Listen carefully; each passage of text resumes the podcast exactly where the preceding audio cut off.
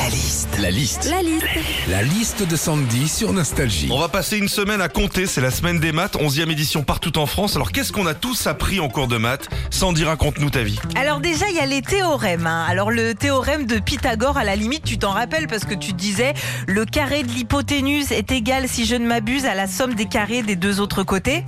Ben alors le théorème de Thalès, Ah vas-y. à quoi il sert franchement le théorème de Thalès aujourd'hui hein? À la limite, le seul moment où faut pas oublier Thalès, c'est pour sortir ton chien. Oh, tu vois, hein, c'est de la logique ça. hein.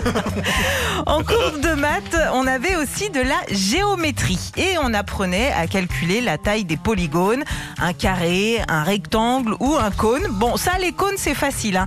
Il y a deux tailles, mini ou normal, avec du chocolat au fond. Et moi, mon préféré, c'est le cône euh, vanille noix de pécan. Et puis en maths aussi, on a appris à résoudre des problèmes. Exemple, pendant les vacances, Mémé m'a donné 20 gâteaux. J'en ai donné 4 à mon frère et j'ai donné la moitié de ce qu'il me reste à mes cousins. Combien j'ai mangé de gâteaux? Bah aucun parce que les gâteaux de Mémé, ils sont périmés depuis 10 ans.